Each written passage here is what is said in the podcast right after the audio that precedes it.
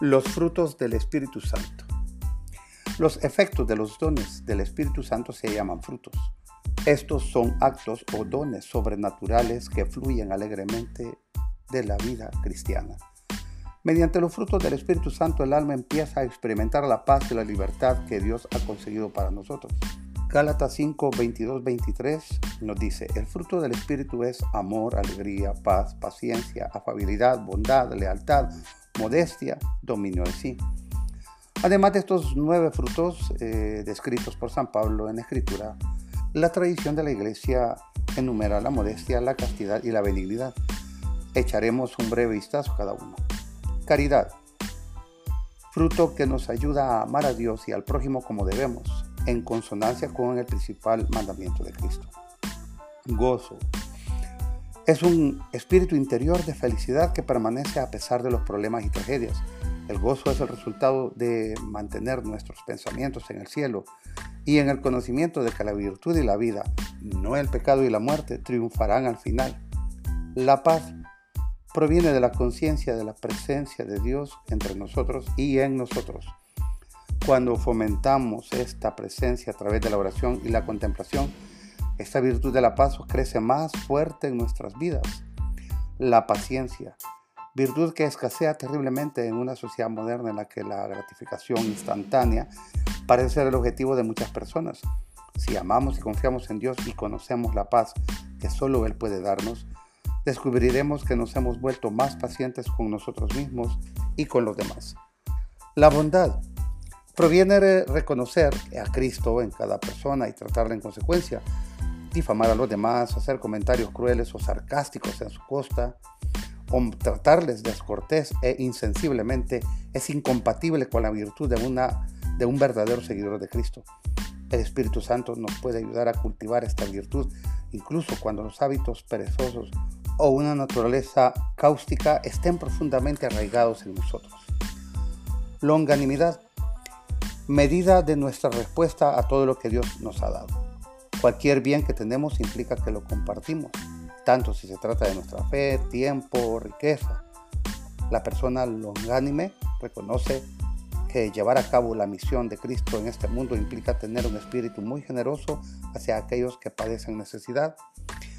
La lealtad es el fruto que las influencias insidiosas pueden mermar en nuestra relación con Cristo. Pereza, tibieza, eh, cierta apatía, la parte espiritual. Eh, y la presión del entorno pueden debilitar la práctica de nuestra fe en los pequeños comportamientos que pueden convertirse rápidamente en grandes. Cuando empezamos a razonar que no tenemos tiempo para rezar o cuando fallamos al defender las verdades de la fe, hemos comenzado a vacilar en nuestra fidelidad. El Espíritu Santo nos puede ayudar a mantener la fidelidad exigida por Cristo. Afabilidad. Está relacionada con los frutos de la bondad, paciencia y caridad.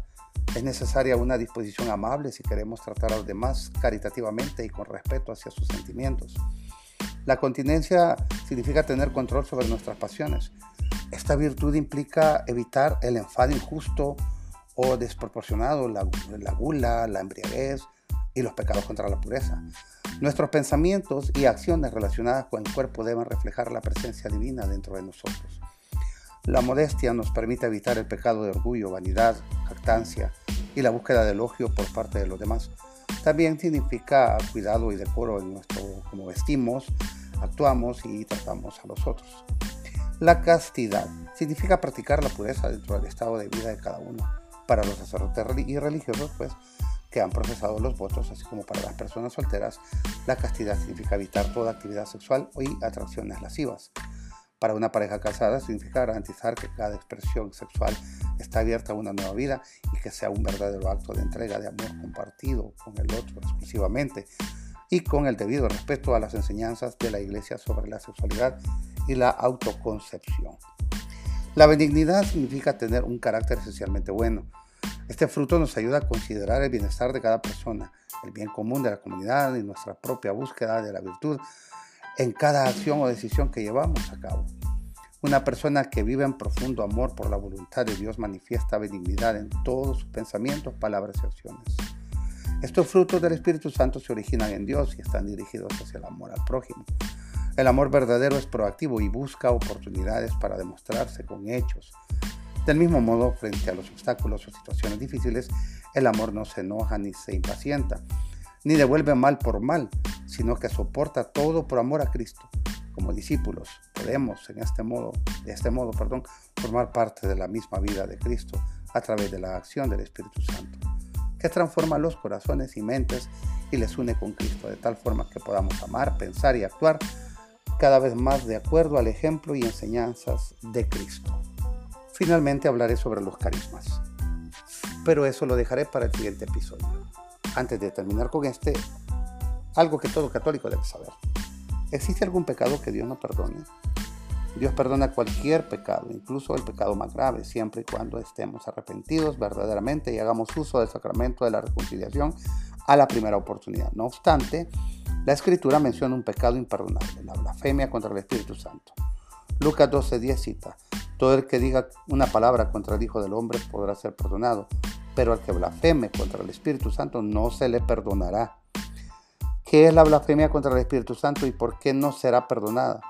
Este tipo de blasfemia no es la simple profanación o falta de respeto hacia el Espíritu Santo, de acuerdo con Santo Tomás de Aquino, más bien es un pecado que es irremisible por su misma naturaleza porque excluye los elementos gracias a los cuales se concede la remisión de los pecados. Se trata del rechazo total al ofrecimiento de la salvación por parte de Dios. Por tanto, rechazo de las gracias santificadoras disponibles a través del Espíritu Santo que hacen posible la salvación.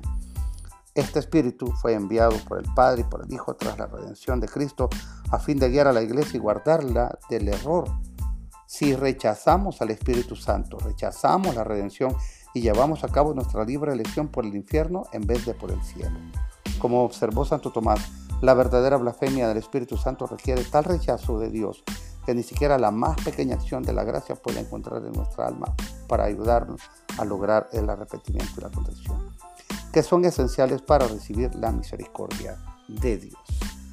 Bueno, me quedo hasta acá próxima semana hablaré un poco sobre los carismas y la conclusión a este episodio, a este séptimo capítulo, perdón, dando inicio así al octavo capítulo que habla sobre la Iglesia Católica.